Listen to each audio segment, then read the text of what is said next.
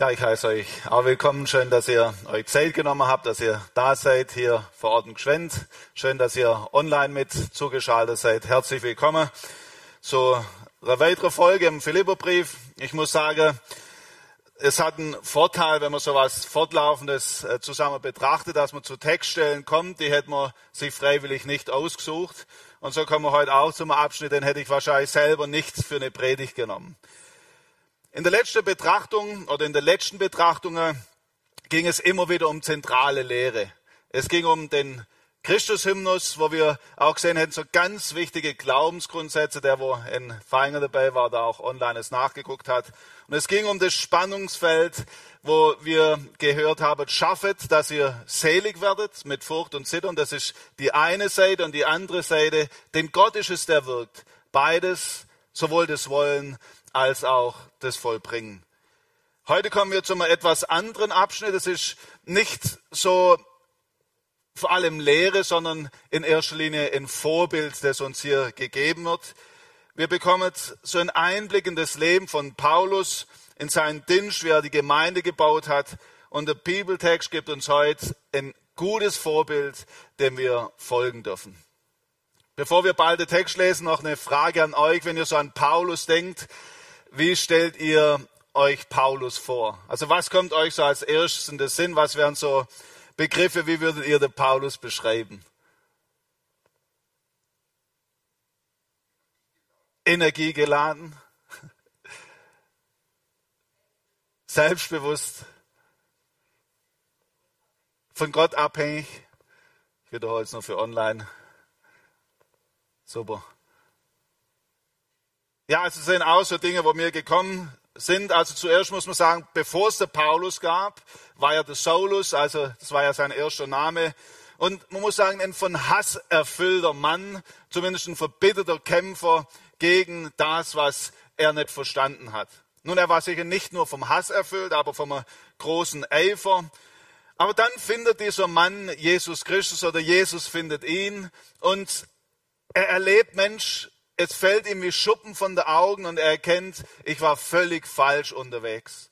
Und dann erlebt er die Güte des lebendigen Gottes. Statt Verachtung empfängt er Vergebung. Statt Hinrichtung in Neubeginnen, Neuanfang. Und er weiht sein ganzes Leben Jesus Christus und wird zum Mann, der sich von ihm gebrauchen lässt. Also wenn ich an Paulus denke, denke ich auch an einen Gelehrten, einer, der sich auskannte, tiefe Wahrheiten weitergeben konnte. Ich denke aber auch an einen Missionar, einen Pionier, der immer wieder auf der Reise war, sich kaum von was gescheut hat. Dann aber auch Autor, der viel geschrieben hat. Als Person denke ich, er wusste wirklich, was er wollte. Er konnte Dinge anpacken. Ich kann mir auch gut vorstellen, von Natur war er wahrscheinlich eher Einzelkämpfer. Also ihm hat es wenig ausgemacht, allein unterwegs zu sein. Er hatte nicht mal eine Frau gebraucht. Er hat es auch sogar geschätzt, mehr Zeit zu haben für den Dienst. Er war irgendwie auch unkompliziert und konnte sich enorm gut anpassen. Aber heute werden wir jetzt gleich sehen, das ist nur die eine Seite. Obwohl er keine eigenen Kinder hatte, wie ich denke, nicht mal eine Frau, hat er doch eine Familie. Und zwar geistliche Kinder. Er war jemand mit dem Herz eines Vaters, fürsorglich und vernetzen. Und so lade ich uns ein, jetzt zu lesen in Philipper 2, die Verse 19 bis 30, fortlaufend in unserer Betrachtung. Philipper 2, 19 bis 30. Ich hoffe aber im Herrn Jesus, dass ich Timotheus bald zu euch senden werde, damit auch ich ermutigt werde, wenn ich erfahre, wie es um euch steht. Denn ich habe keinen derart Gleichgesinnten, der so frei von Falschheit für euch sorgen wird. Denn sie suchen alle das ihre, nicht das, was Christus Jesus dient. Ihr aber kennt seine Bewährung. Denn wie ein Kind dem Vater hilft, hat er mir am Evangelium gedient. Ihn also hoffe ich sofort zu senden, wenn ich erfahren habe, wer es um mich steht. Ich vertraue aber dem Herrn, dass auch ich selbst bald kommen werde. Ich habe es für nötig angesehen, den Bruder Epaphroditus zu euch zu senden, der mein Mitarbeiter und Mitstreiter ist und euer Abgesandt und Helfer in meiner Not. denn er sehnt sich nach euch allen und war besorgt, weil ihr gehört habt, dass er krank gewesen ist. Und er war auch todkrank, aber Gott hat sich über ihn erbarmt, aber nicht nur über ihn, sondern auch über mich, damit ich nicht Traurigkeit auf Traurigkeit hätte. Ich habe ihn nun umso eiliger gesandt, damit ihr ihn seht und wieder fröhlich werdet und ich auch weniger betrübt bin. So nehmt ihn nun auf im Herrn mit aller Freude und haltet solche Leute in Ehren. Denn um des Werk Christi willen ist er dem Tod so nahe gekommen, weil er sein Leben gering geachtet hat, um den Mangel eures Dienstes für mich zu erstatten. Wir merken, was Paulus für ein Mann war, oder? Er hatte väterliche Verbindungen. Er kannte echte Fürsorge für seine Mitmenschen, für die Gemeinde und auch für seine Mitarbeiter. Und er hatte die Gabe, wirklich zu vernetzen, Menschen zu verbinden, Gaben zu entdecken und auch zu fördern. Ich weiß nicht genau, aber ich denke, er hat hier viel vom Barnabas gelernt. Er hat auch viel von Jesus gelernt, der sehr persönlich unterwegs war, durch die Betrachtung vom Leben von Jesus und auch durch eine wahrscheinlich persönliche Lebensschule hat sich hier der Paulus zu diesem Mann entwickelt. Er wusste, meine Zeit ist begrenzt und so fördert er ganz bewusst junge Menschen. Er investierte einen Teil seines Lebens in Menschen. Er schaffte Verbindungen, baute ein Netzwerk an Mitarbeitern auf, die, wenn er nemme sein sollte, mal seinen Platz einnehmen würden. Es hat mich persönlich angesprochen, es hat mich herausgefordert, davon möchte ich lernen und heute auch zusammen mit euch entdecken. Ich komme nochmal zu den ersten Verse, wo wir haben, wo Paulus uns eben zeigt, wie fürsorglich er war, wie er aber auch wirklich väterlich war. Jemand, der absolut ähm, ein väterlicher Mensch war. Ich lese nochmal die Verse 20 bis 22. Da haben wir gelesen, denn ich habe keinen derart Gleichgesinnt, der so frei von Falschheit für euch sorgen wird. Also es geht um Timotheus. Denn sie suchen alle das ihre, nicht das, was Christus Jesus dient. Ihr aber kennt seine Bewährung, denn wie ein Kind dem Vater hilft, hat er mir am Evangelium gedient. Hier in dieser Textstelle haben wir die ausführlichste Beschreibung von Paulus über Timotheus im gesamten Neuen Testament. Es wird hier deutlich, es gab eine tiefe Verbindung zwischen den zwei Personen. Mit niemand bin ich so tief verbunden wie mit Timotheus schreibt. Und keiner wird sich so aufrichtig um euch kümmern wie er. Paulus hat Timotheus gekannt. Er wusste, ich kann mich völlig auf ihn verlassen. Und er wird die Dinge so gut oder noch besser wie ich regeln, dort wo ich nicht selber unterwegs sein kann. Die Verbindung war sogar so innig, dass er in Vers 22 es vergleicht mit Vater und Sohn. Timotheus war für Paulus wie ein Sohn. Einer, der seine Herzensanliege gekannt hat und weitertragen hat. Paulus wusste, wenn ich sterbe, da gibt es einen, der führt meine Arbeit weiter. Was macht jetzt solche geistliche Kinder aus? Was würdet ihr sagen, könnt ihr kurz darüber nachdenken, was ist denn das, was Paulus an Timotheus so geschätzt hat? Was sagt er, ist das, was eben einen geistlichen Sohn, eine geistliche Tochter ausmacht. Es sind zwei Dinge, die er nennt in Vers 21 bis 22. Erstens, selbstlose Hingabe. Eine selbstlose Hingabe, die in andere investiert, weil man aus der Verbindung mit Jesus Christus lebt. Und das Zweite, in Dienst für das Evangelium. Geistliche Kinder sind solche, die aus einer innigen Verbindung mit Jesus Christus leben. Sie haben erkannt, es gibt niemand, niemand, der mich so sehr liebt, wie Jesus es tut. Und so ist ihr Leben verwurzelt in Jesus Christus. Das Denken, das Handeln und das Wollen ist von Jesus her geprägt und auf Jesus ausgerichtet. Timotheus hat hier von Paulus gelernt. Er hat gelernt, Jesus ist es wert, mich ganz für ihn zu investieren. Er hatte das nicht nur gehört, sondern hat es wirklich erlebt. Er war mit Paulus unterwegs, er hat gehört, wie, wie er begeistert von Jesus erzählt. Aber er hat nicht nur das mitbekommen, sondern er war mit ihm alleine vielleicht in seiner kleinen Wohnung und hat gesehen, der Paulus lebt auch hier das, was er weitergibt. Timotheus hat gemerkt, beim Paulus stimmen Taten und Worte überein. Er hat erfahren, was ihn bewegt, wie er mit seinen Glaubenskämpfen umgeht. Er hat gemerkt, wie der Paulus ein Mann war, der immer wieder Kraft empfangen hat aus Gottes Wort und deshalb das auch weitergeben konnte. Hat erlebt, wie der Paulus eine Freude und Zuversicht ausgestrahlt hat, die es dazu geführt hat, dass Timotheus trotz allen Hindernissen, die er auch im Dienst mit Paulus erlebt hat, sich mit Haut und Haar Jesus Christus verschrieben hat. Deshalb kann Paulus über ihn schreiben, er wird aufrichtig um euch besorgt sein. Er wird nicht das Seine suchen, wie andere das tun, sondern er wird sich um die Sache von Jesus kümmern. Timotheus war bereits einer, der umsetzte, was Paulus in Vers 4 von unserem Kapitel schreibt. Denkt nicht an euren eigenen Vorteil. Jeder von euch soll das Wohl des anderen im Auge haben. Nehmt euch Jesus Christus zum Vorbild. Wir halten fest, geistliche Väter und Mütter sind Menschen, die uns Christus vorleben. Sie binden nicht an sich selber, sondern sie führen in die Verbindung mit Jesus Christus. Sie möchten nicht, dass Menschen begeistert sind von ihnen, sondern begeistert von Jesus Christus. Genau das hat Timotheus bei Paulus erlebt. Weil das so war, hat Timotheus auch bereitwillig gedient.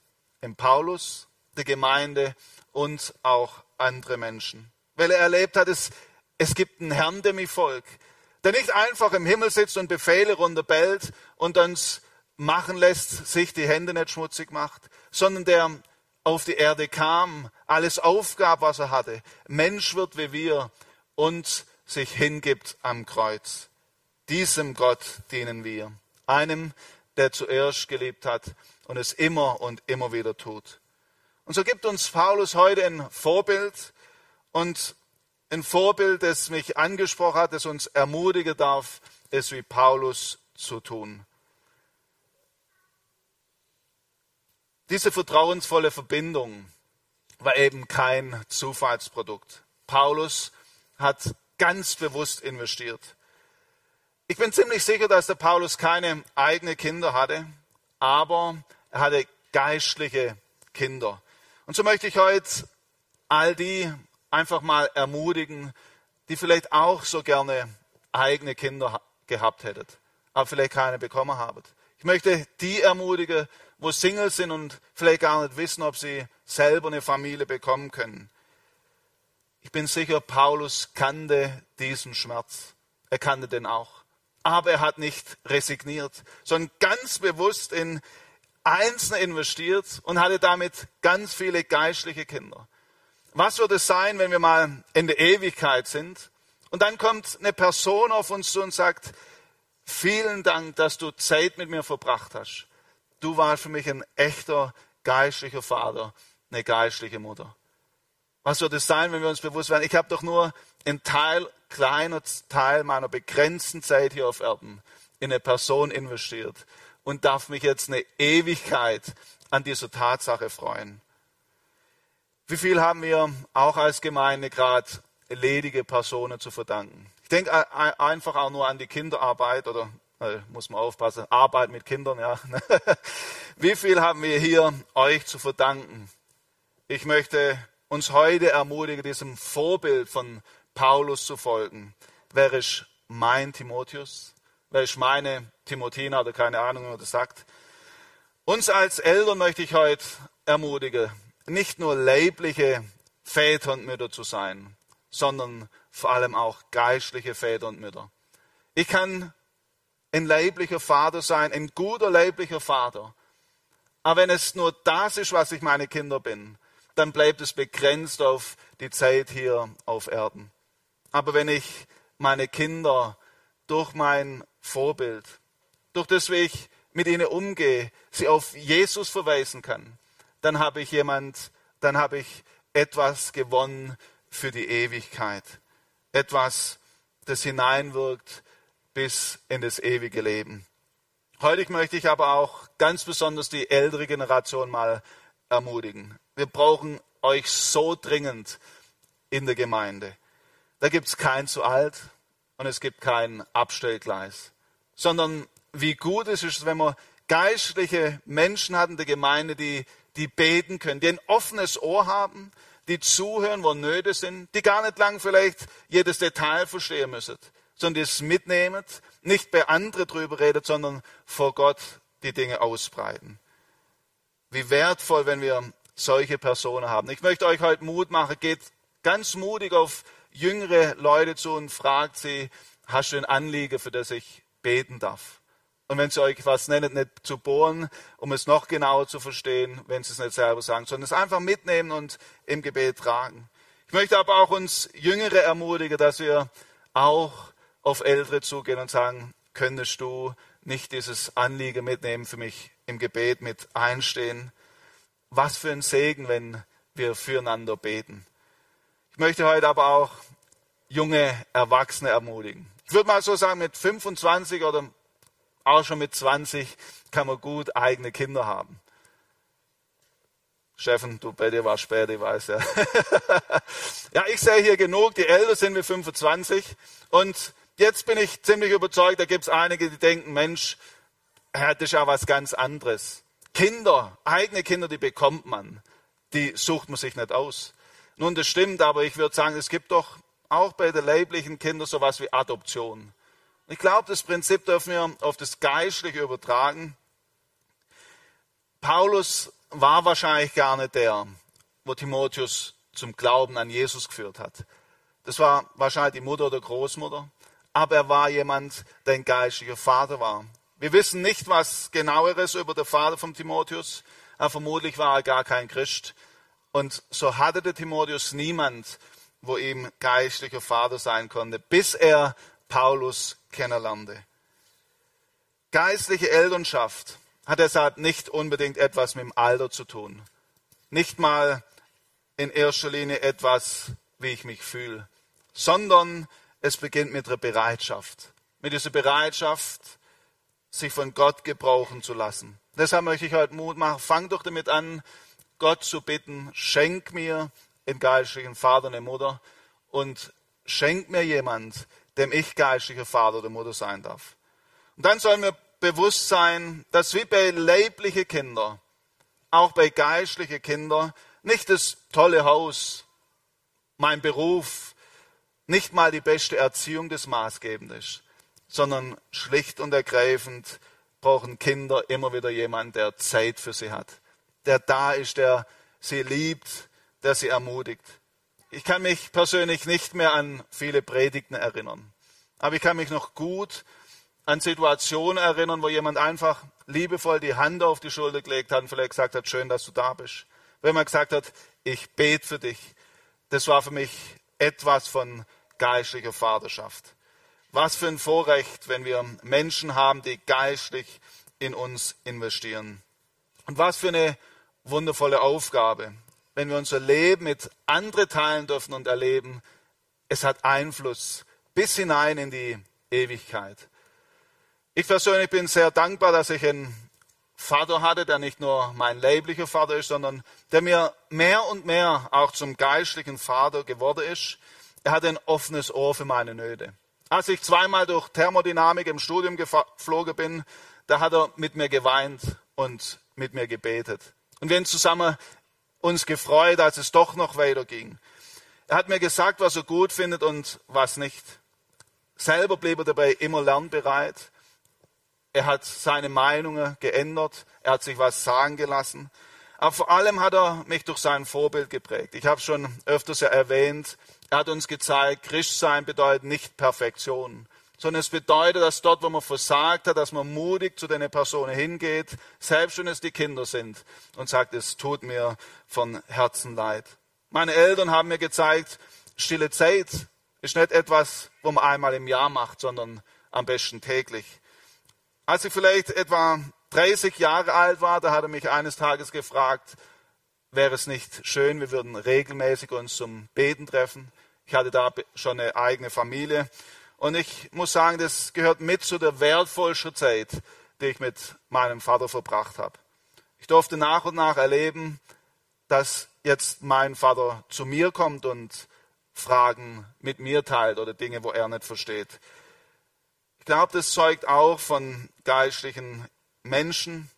Sie geben nicht nur weiter, sondern sie können selber auch empfangen.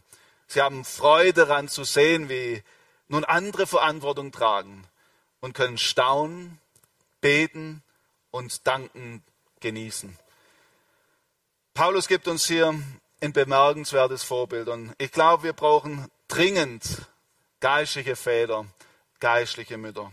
Dort, wo eine Gemeinde solche Menschen hat, dort entsteht Heimat.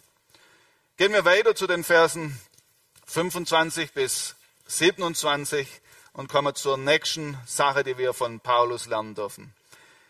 Dort lesen wir, ich habe es aber für nötig angesehen, den Bruder Epaphroditus zu euch zu senden, der mein Mitarbeiter und Mitstreit ist und euer Abgesandt und Helfer in meiner Not. Denn er sehnte sich nach euch allen und war besorgt, weil ihr gehört habt, dass er krank gewesen ist. Und er war auch todkrank. Aber Gott hat sich über ihn erbarmt, aber nicht nur über ihn, sondern auch über mich, damit ich nicht Traurigkeit auf Traurigkeit hätte. Epaphroditus. Falls jemand noch einen Namen sucht für den nächsten Sohn, wäre das vielleicht was Ausgefallenes, ja.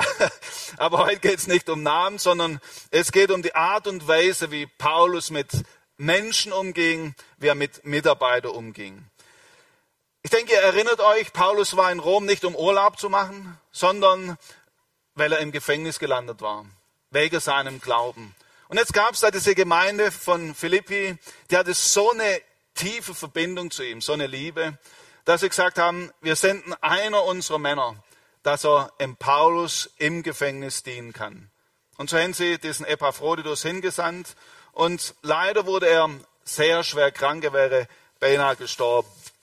Gott hat eingegriffen, Epaphroditus wurde gesund und er diente Paulus auf eine großartige Weise. Die Hoffnung für alle zitiert Paulus wie folgt, Vers 25. Er, also der Epaphroditus, ist mir wirklich ein Bruder, ein guter Mitarbeiter und Mitkämpfer geworden. Denkt ihr nicht, der Paulus hätte diesen Mann weiter gut gebrauchen können? Ganz bestimmt. Aber Paulus entscheidet sich, ich sende ihn wieder nach Philippi. Er hat gemerkt, da gibt es eine Gemeinde, die braucht dringend den Besuch von diesem Mann. Das ist Fürsorge. Er verzichtete auf treue Mitarbeiter, die ihm dienen, um der Gemeinde zu dienen. Seine Fürsorge für die Gemeinde ging über sein eigenes Wohlbefinden. Ich glaube, das zeichnet geistliche Personen aus. Sie haben gelernt, von Gott her ihre Nöte stillen zu lassen und können deshalb selbstlos sich hingeben und für andere sorgen, weil sie wissen, es ist Gott, der mich versorgt. Gleichzeitig merken wir auch etwas, wie er für seine Mitarbeiter Fürsorge geleistet hat. Er nahm die Nöte und Bedürfnisse sehr, sehr ernst. Wenn ihr nochmal Vers 26 lest, dann stell dir fest, dieser Epaphroditus, er hat ein enormes Verlangen, wieder nach Philippi zu gehen. Das hat ihn fast zerrissen, dass er, dass er nicht zu ihnen gehen kann. Und das hat der Paulus realisiert, er hat es wahrgenommen und er hat es ernst genommen, hat, hat diesen Mann zurückgeschickt und hat gesagt, geh du und hat sogar einen Brief verfasst, den wir heute noch haben. Fürsorge, die Einfluss genommen hat bis in unsere Zeit. Wir stellen fest, Fürsorge denkt nicht, nicht an sich, sondern sie sieht das Bedürfnis vom anderen. Fürsorge kann geben, ohne dabei zu verlieren. Warum? Weil wir uns von Gott versorgt wissen, weil wir von ihm empfangen und deshalb können wir weitergeben auch an andere. Wie gut, wenn unsere Mitarbeit davon geprägt ist. Ich möchte euch ein paar Augenblicke Zeit geben, um über zwei Dinge nachzudenken. Wo wäre es dran, sich vielleicht selber wieder geistlich versorgen zu lassen von Gott? Gibt es gerade vielleicht einen Mangel in meinem Leben, wo es dran wäre, im Gebet vor Gott zu kommen, zu sagen, ich brauche dein Versorgen? Etwas, wo ich ganz bewusst von ihm erwarten möchte. Und die zweite Frage, wo könnte ich mich diese Woche von Gott gebrauchen lassen, um das, was er mir schenkt, jemand anderem weiterzugeben? Wem könnte ich vielleicht anrufen und fragen, wie geht's dir? Wem vielleicht eine kleine Postkarte schreiben sagen, schön, dass du dich so einbringst. Gibt es jemand, der vielleicht dankbar wäre, wenn wir ihm mal ein Essen vorbeibringen? Vielleicht sitzt du in Quarantäne oder was auch immer. Wen könnten wir vielleicht auch zum Essen einladen? Wo wäre es vielleicht dran, jemand im Garten zu helfen? Vielleicht jemand beim Umzug zu helfen? Fürsorge für andere kostet immer Verzicht auf was Persönliches. Aber ich möchte eines betonen. Gott lässt sich nichts einfach nur so äh, oder nicht lumpen. Wer für andere sorgt, erlebt immer wieder, dass Gott für uns sorgt. Wir kommen noch zum letzten, was wir heute von Paulus mitnehmen können aus diesem Text. Es gäbe bestimmt noch mehrere Dinge, aber ich möchte den letzten Punkt erwähnen. Paulus hat verbunden und er hat eingebunden. Das sehen wir großartig in diesem Abschnitt. Er war jemand, der, der wertschätzen konnte, was andere taten. Es hat mich echt berührt, wer das macht. Und stellen wir uns das einfach mal vor, ich nehme euch kurz mit, dass wir uns mehr bewusst werden, wie wertschätzend er war. Da ist dieser Epaphroditus. Er hat diesen Brief als Rolle wahrscheinlich in seiner Hand. Er geht jetzt zur Gemeinde in Philippi und dann geht er vor, vor diese vielleicht Gemeinde mit, ich weiß nicht wie viele Leute, nimmt die Rolle und vielleicht hat er selber vorgelesen und er liest aus Kapitel 1, er liest aus Kapitel 2 und dann kommt er zum Vers 29, wo steht, nehmt ihn, eben Epaphroditus, voller Freude als euren Bruder auf. Menschen wie ihn sollt ihr achten und ehren. Denn mit seinem Einsatz für Christus riskierte er sein Leben. Also ich glaube, der konnte erstmal nicht mehr weiterlesen. Wahrscheinlich kamen ihm die Tränen, so bewegt war er über diese Wertschätzung von Paulus. Damit hat Paulus aber nicht nur Wertschätzung geschenkt, sondern gleichzeitig einen Vorschuss an Vertrauen geschaffen. Paulus war enorm geschätzt bei der Philipper. Und jetzt hat er, hat er durch seine liebevollen Worte dazu beigetragen, dass dieser, dieser junge Mitarbeiter wahrscheinlich mit einem großen Vertrauensvorschuss wieder neu empfangen wurde und auch ein Stück weiter Paulus ersetzen konnte. Das gleiche beim Timotheus. Dieses Vorgehen von Paulus, möchte ich sagen, ist überhaupt nicht selbstverständlich. Er war jemand, der hat Gaben gesehen, er hat sie eingesetzt und multipliziert. Wir dürfen nicht vergessen, Paulus war Gemeindegründer, er war Pionier. Und ich würde mal behaupten, bis heute ist es ein großes Problem von Pioniere, dass sie sehr viel einfach ins Leben rufen. Sie fokussieren ganz viel auf ihren Dienst. Und wenn sie gegangen sind, bricht es zusammen, weil sie verpasst haben, die Arbeit auf viele Schultern zu verteilen. Paulus war anders.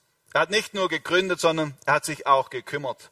Um die neue Gemeinde gut zu versorgen, hat sie besucht, ist das eine. Aber vor allem hat er in Mitarbeiter investiert.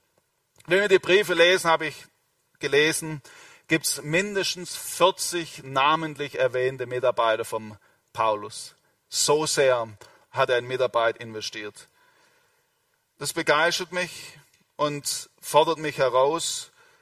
Und ich möchte einfach mal sagen, wir haben hier in Gschwend auch so viele wertvolle Mitarbeiter. Und ich möchte heute einfach mal wieder deutlich Danke sagen.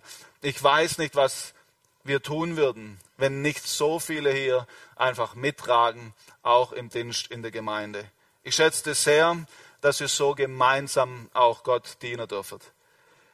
Gleichzeitig hat mich dieser Abschnitt aber auch wieder neu herausgefordert. Und ich möchte uns gemeinsam ermutigen, sehen wir die Gaben in andere und können Leute sein, die sie fördern, ermutigen, ihre Gaben einzusetzen. Uns als Leitungsteam ist es in letzter Zeit wieder neu wichtig geworden, dass wir wirklich diesen Auftrag ernst nehmen. Und ich glaube, es wird uns in nächster Zeit immer wieder herausfordern.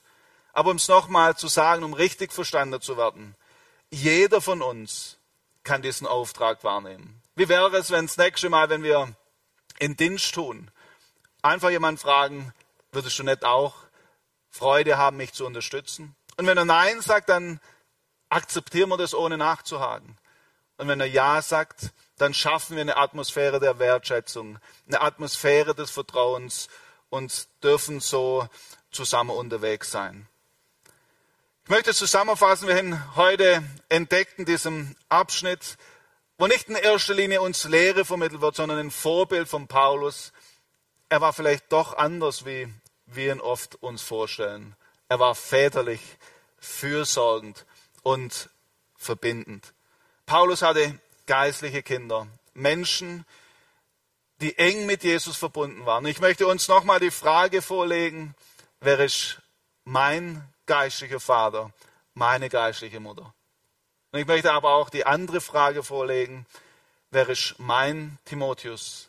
Wer ist meine weibliche Person, die ich begleite? Dort, wo wir das tun, erleben wir, Gemeinde wird zur Heimat.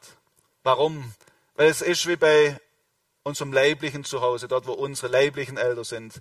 Da ist es nicht in erster Linie das Haus, wo Heimat macht. Nicht in erster Linie die Möbel, sondern der Ort, wo wir uns geliebt, beachtet und wertgeschätzt wissen. Das gilt auch für die geistliche Heimat. Für wen könnten wir diese Woche ganz konkret beten? Vielleicht auch mit der Frage vor Gott, in wen soll ich meine Zeit investieren? Wir haben weiter gesehen, geistliche Personen sind auch fürsorgliche Personen. Sie sehen die Nöte von anderen. Weil sie Menschen sind, die sich selber immer wieder von Gott beschenken lassen, können sie auch andere beschenken, ohne dabei zu kurz zu kommen. Wir brauchen, dass wir uns von Gott versorgen lassen. Aber dann dürfen wir auch weitergeben, was er uns schenkt. Und als letztes können wir durch das Vorbild von Paulus lernen, geistliche Eltern binden nie an sich, sondern führen immer in die Verbindung mit Jesus Christus. Sie nehmen sich Zeit zum Gebet. Sie ermutigen, in die Bibel hineinzugucken.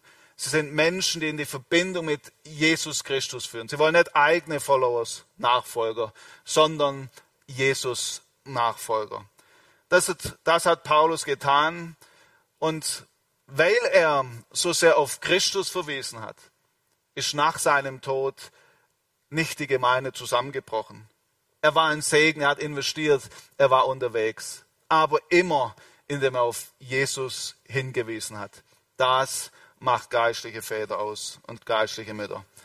So möchte ich uns ermutigen, in diesem Sinn dem Beispiel zu folgen, die Denkart von Jesus uns schenken zu lassen und immer wieder Menschen zu sein, die entdecken, es gibt einen Auftrag, den wir haben dürfen, der sich wirklich lohnt. Ich möchte noch beten. Ich danke dir, Herr Jesus, dass du uns so großartige Vorbilder gibst. Männer wie ein Paulus, Timotheus, Epaphroditus, wo wir einfach von ihnen lernen dürfen. Nicht Vorbilder, die immer alles nur richtig gemacht haben, sondern die auch ihre Macken und Kanten hatten und die sich einfach von dir hin gebrauchen lassen. Ich bitte dich, dass wir geistliche Menschen sind, die eine Fürsorge haben für andere, die sich von dir beschenken lassen und auch andere beschenken. Hilf du mir, hilf uns diese Woche offene Augen zu haben, wo wir andere begleiten, ermutigen und tragen dürfen. Und vor allem danke ich dir, Herr Jesus, dass du uns trägst, dass du uns durchträgst bis zu dem Tag, wo du kommst und wo du uns holst und wir ewig Heimat findet bei dir. Eine Heimat, die uns keiner mehr nehmen kann, ein Ort der Geborgenheit, ein Ort, wo du bist, die Liebe in Person. Darauf freuen wir uns. Amen.